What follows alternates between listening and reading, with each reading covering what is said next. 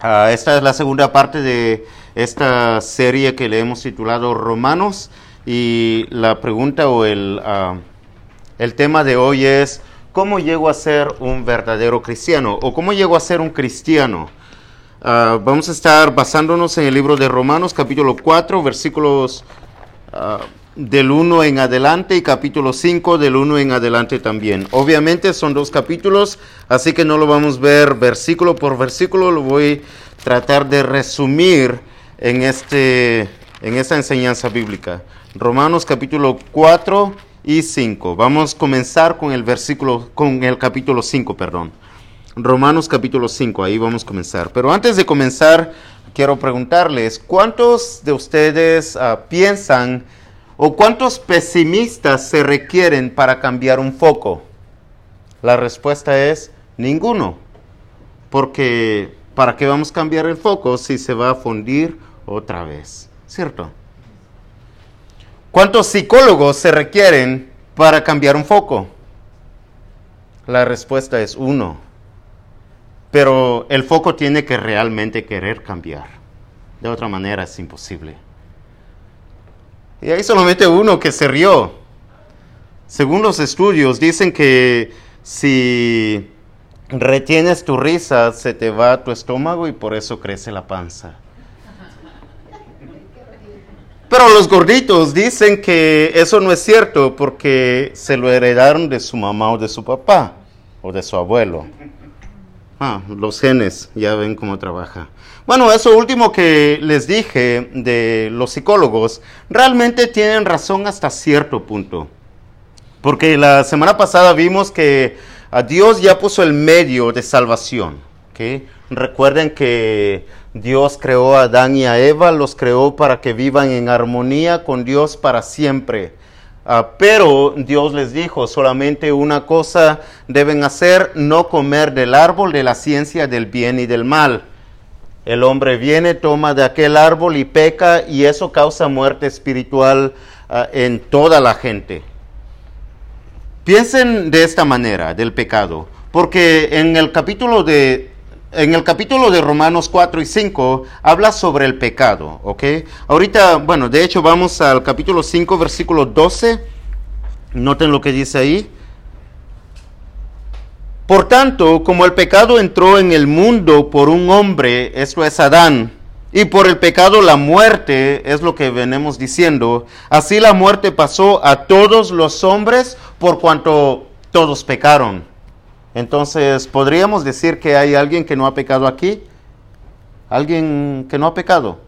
Todos pecamos, ¿verdad? Todos. Yo también. Ustedes también. Nadie está libre de pecado. Por lo tanto, todos vivimos hasta cierto punto en un estado de muerte espiritual delante de la presencia de Dios. Y ese es el propósito de Romanos, para que vuelva a tener esa comunión el hombre con Dios, para que puedan volver a tener esa relación de vida, porque separación es esto que se, se perdió por causa del pecado. Ahora, cuando hablamos del pecado, tienen que pensar de esta manera. Todos nosotros hemos escuchado del coronavirus. Está en este momento, en este tiempo, por toda la faz de la tierra. Creo que no hay ninguna persona que no haya escuchado sobre este problema del COVID. Ahora, si ustedes se ponen a pensar, ¿cómo es que este problema comenzó? ¿Dónde comenzó? ¿Quién lo comenzó? Ahora, obviamente, no tienes que irte muy lejos. Esto apenas comenzó en diciembre del 2019. Solamente entró por cuántas personas? Una sola persona. El paciente cero o el primer paciente. Cuando se detecta este problema, el coronavirus, ah, pudieron pararlo, pudieron contenerlo, pero este virus es tan contagioso que una vez lo tiene la primera persona con solamente un o con su hablar o con un probablemente ya se lo pasó a los que estaban cerca de ellos o cerca de él. ¿Ven qué tan contagioso es este problema el coronavirus? Tanto así que pasó prácticamente a toda una nación después pasa a la siguiente, después, ahorita, está en todas las naciones. No hay nación donde no haya este problema del coronavirus, porque mucha gente lo tiene, mucha gente lo ha tenido y mucha gente lo va a tener todavía.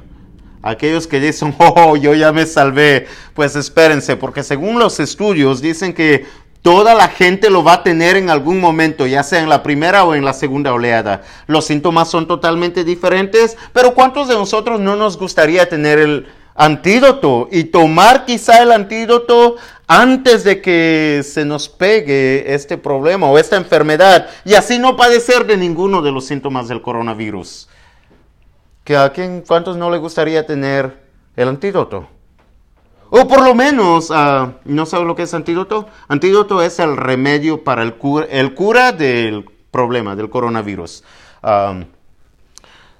Si tú tienes el antídoto, la medicina, entonces yo creo que todas las personas, o cuántos de nosotros, o cuántos de ustedes no haría esto, teniendo el antídoto, tú le llevarías a las personas que sabes que están contagiados. Tal vez a los que amas, ¿cierto? A los que amas, no a todos, porque a todos ah, es mío. Pero a los que amas sí se los darías para que no sufran síntomas, para que no sufran sufrimiento, para que no mueran.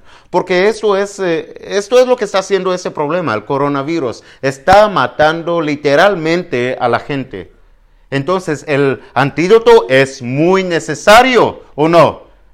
Bueno, pensando que el pecado, ah, comparándolo con el coronavirus, es igual.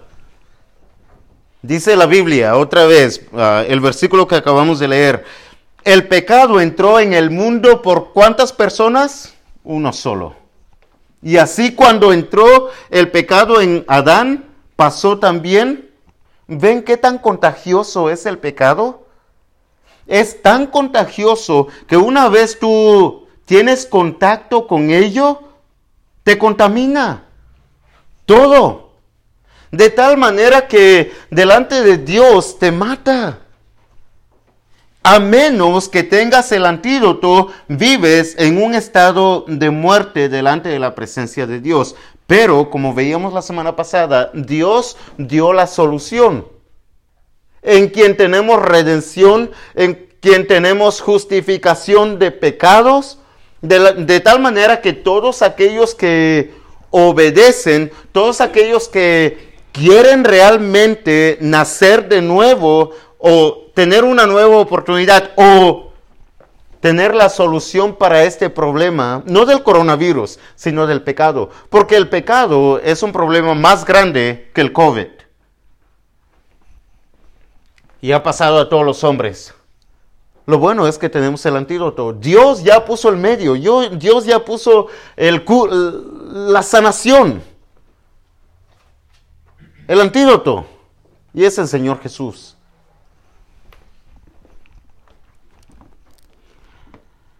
La pregunta es, ¿cuántos de nosotros vamos a decidir? Porque en este mundo tenemos que decidir dos cosas, las más importantes.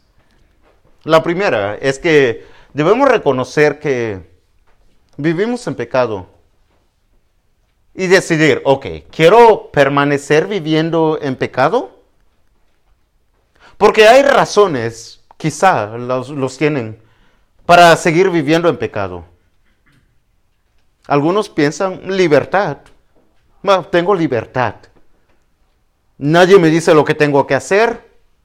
Es más, la Biblia dice, come y bebe que mañana vamos a morir como quiera decido seguir viviendo de esta forma o decido tomar el antídoto y paso de un estado de muerte a un estado de vida. Recuerden esto, Dios ya hizo su parte y nos mandó el antídoto, nos mandó a Jesús en quien tenemos justificación de pecados.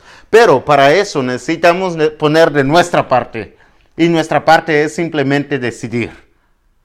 ¿En qué estado quiero seguir viviendo? ¿En el estado de pecado o de muerte o en el estado de vida? Es una decisión totalmente voluntaria. Porque así como el pecado entró por un hombre, también esta sanación entró por un hombre. Nota lo que dice aquí mismo capítulo 5 versículos 18 al 21, voy a leerlo.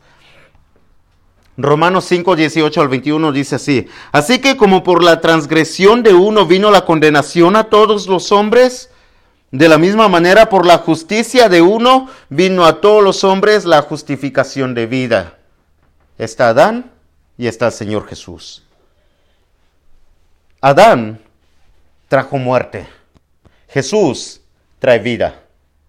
Necesitas decidir. Es como dos equipos. ¿A quién le gusta estar en el equipo ganador? A mí me gusta estar en el equipo ganador. ¿Soy el único? No, yo, todos, yo creo que todos, ¿verdad? El equipo de Adán, estar en ese equipo es ser perdedor. Y los perdedores, todo el equipo es perdedor. Estar en el equipo de Jesús es ser el ganador. Pero la decisión es de cada uno de nosotros. Los que deciden en qué equipo estar es en cada uno de nosotros. Nota lo que sigue diciendo, versículo 20. Pero la ley se, se, introdujo para que el pecado abundase, mas cuando el pecado abundó, sobreabundó la gracia. Y es lo que trajo el Señor Jesús para que así como el pecado reinó para muerte, así también la gracia reine por la justicia para vida eterna mediante Jesucristo nuestro Salvador, nuestro Señor. Así que otra vez, conociendo esto, sabiendo esto, necesitamos tomar la decisión. Porque otra vez, Dios ya hizo su parte, ahora nos toca a nosotros hacer nuestra parte. Bueno, de acuerdo a lo que la Biblia enseña, nosotros ya que escuchamos el Evangelio de Salvación, ya, es que, ya que escuchamos sobre la vida del Señor Jesús, cómo vivió sin pecado, cómo le tomaron, lo mataron en la cruz, cómo lo bajaron de la cruz, le sepultaron, cómo sellaron su sepulcro y cómo al tercer día resucita, ese es el Evangelio de Salvación. Si ya escuchamos eso, nos toca ahora creer. ¿Realmente creo que Jesús es el Hijo de Dios? ¿Realmente creo que Jesús murió por mí en vez de mí? Vivió una vida justa y se entregó para limpiar mi pecado, para justificarme delante de Dios. Ahora, si no crees, bueno, puedes seguir viviendo de esta manera, no hay ningún problema nada esa fuerza. Nadie te va a traer uh, un, arma y decir, tienes que creer. No. Pero recuerda, tú vives en este estado. Porque tomando esto es otro estado, un estado de vida.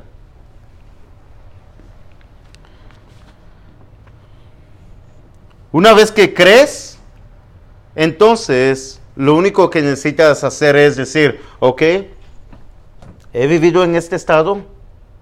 ¿Un estado de pecado, un estado de muerte? Me arrepiento de mis pecados. Delante de Dios estoy arrepentido, humillado. Perdón. Pedir perdón. Confesar realmente que Jesús es el Hijo de Dios que crees, porque la Biblia se escribió para eso para que creamos que Jesús es el Hijo de Dios. Toda la Biblia se centra en la persona de Jesús, en el Evangelio, en otras palabras, para salvarnos. Y una vez que le confesamos, tenemos que dar el, último paso, el siguiente paso, el bautismo. Es el último paso de salvación, ¿ok? Y cuando damos el, o cuando tomamos este paso de bautizarnos, lo que estamos haciendo es realmente naciendo de nuevo. Ahora ya no para la muerte, para el pecado, sino para la vida, para la justicia. Sabes que mucha gente cuando el apóstol Pablo enseñaba esto no creía, no creyó. Y está bien. Así como ustedes, tal vez algunos de ustedes, no creen. Y está bien. Recuerden, es una decisión que cada uno de nosotros tiene que tomar. Bueno, lo que hizo el apóstol Pablo entonces es que vio que la gente no creía y trajo un ejemplo vivo, un ejemplo el cual los judíos admiraban, admiraban bastante. ¿Cuántos de ustedes han escuchado a Abraham? Abraham. Creo que todos hemos escuchado a Abraham. ¿Sabes que Abraham se le conoce como el padre Abraham? ¿Sabes por qué se le conoce como el padre Abraham? Por su fe por la fe de Abraham. Porque mayor fe que la de Abraham no hay. Y alguno puede decir, pero ¿por qué tuvo fe o por qué fue justificado de tal manera si Abraham también era pecador? En algún momento también vivió en ese estado de muerte. Es cierto. De hecho, en cierta ocasión viene a Egipto y le preguntan a Abraham, esta mujer, Sara, ¿quién es? Y él miente y dice, es mi hermana, cuando era realmente su esposa. ¿Ven lo cobarde que es Abraham? ¿Sabes por qué mintió? Porque tuvo miedo si dijera que es mi esposa y el rey faraón o el rey de Egipto la quería como esposa o la quería como su mujer. Tuvo miedo de que lo mataran a él. Entonces decidió decir, es mi hermana. Pero entonces lo que causó es que se convirtiera eso en un problema. Porque ahora sí, el rey puede venir y tomar a su hermana como su esposa. El cual está mal delante de Dios. Si ven que Abraham, ¿cuál fe? Si era un miedoso, si era un cobarde? ¿Por qué padre Abraham? Mira, llegó a ser tan el padre Abraham que no sé cuántos de ustedes han escuchado, en esta vida todos vamos a morir, ¿verdad? En algún momento. Quizá cuando tengas 80 años, quizá cuando tengas 100 años, quizá cuando tengas 120 años. Si pasas de 120 años ya estás caducado, ¿ok? Porque el número mayor es 120 años. De ahí todos los que viven más, no sé qué son. Pero en algún momento vamos a morir, todos, todos. Después de la muerte, ah, el Señor Jesús enseña que hay dos lugares, ¿se recuerdan? Un estado de muerte y un estado de vida, un estado de pecado y un estado de justificación. Sigue habiendo dos lugares. Está el Hades, el lugar donde está dividido en dos lugares, se le llama un lugar el lugar de tormento y el otro lugar, ¿sabes cómo se le llama? El seno de Abraham.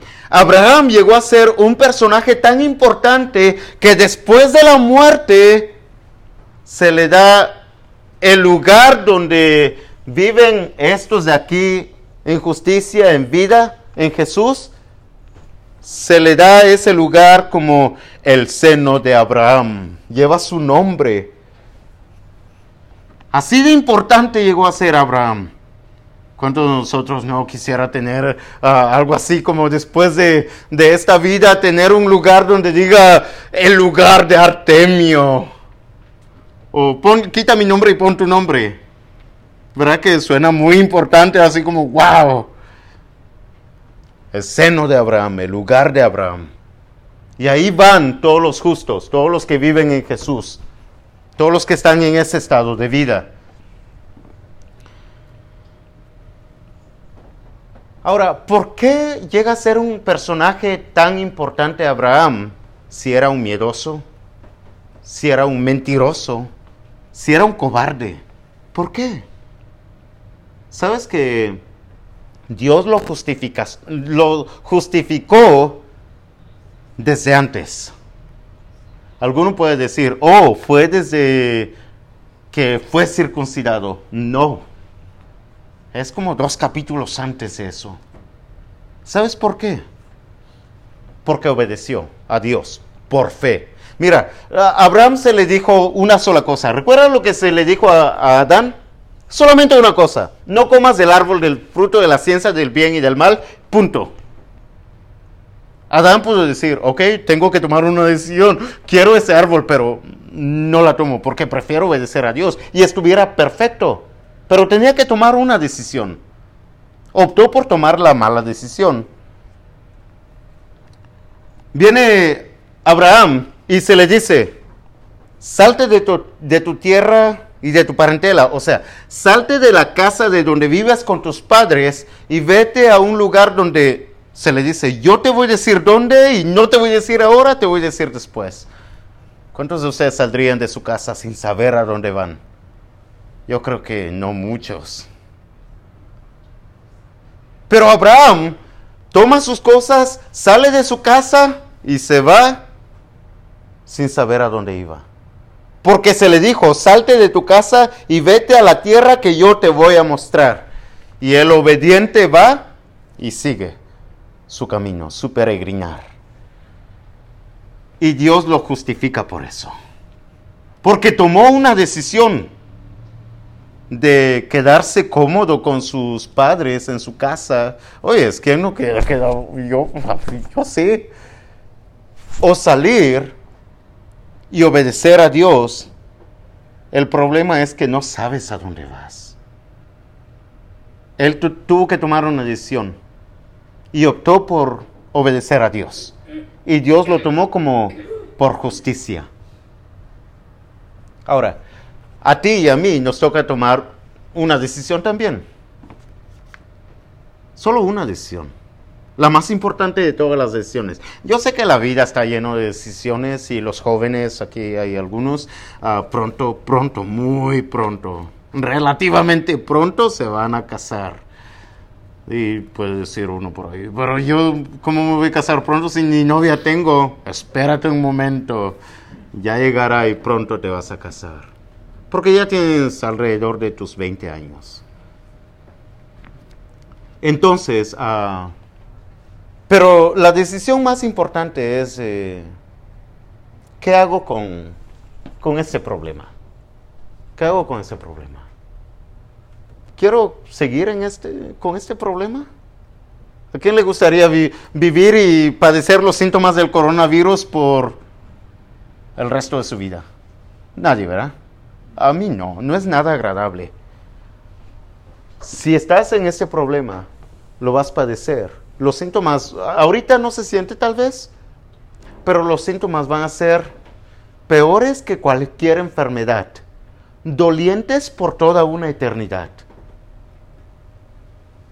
Pero hay solución para este problema. Pero tienes que tomar la decisión de tomar el antídoto o no. La decisión está totalmente en tus manos. Entonces cuando la gente escuchó a Abraham, a, Pablo hablando sobre Abraham, algunos de ellos creyeron. Algunos de ellos prefirieron se, seguir siendo hijos de Abraham, el padre Abraham, ya no por circuncisión, sino por fe. Ahora nos toca a nosotros tomar esa decisión. ¿Seguiremos, ¿Seremos hijos de Abraham por fe? Bueno, solamente una cosa te queda por hacer. Si ya creí, si ya escuchaste el evangelio, si ya creíste que Jesús es el hijo de Dios, si te compunges de corazón, si le puedes confesar que Jesús es el Cristo, el Mesías, el hijo de Dios, bien puedes hay agua, ¿qué impide que seas bautizado? Pero otra vez, la decisión es completamente tuya, de nadie más, ni de tus padres, ni de tus hermanos, ni de el que dirán, no, tiene que ser completamente tuya. Y nosotros somos una familia espiritual que te va a ayudar a caminar como caminaría Abraham. Aunque nosotros sí sabemos a dónde vamos. Abraham no sabía, nosotros sí sabemos. Al cielo mismo pero es tu decisión. Okay, vamos a cantar un himno de invitación, el último himno.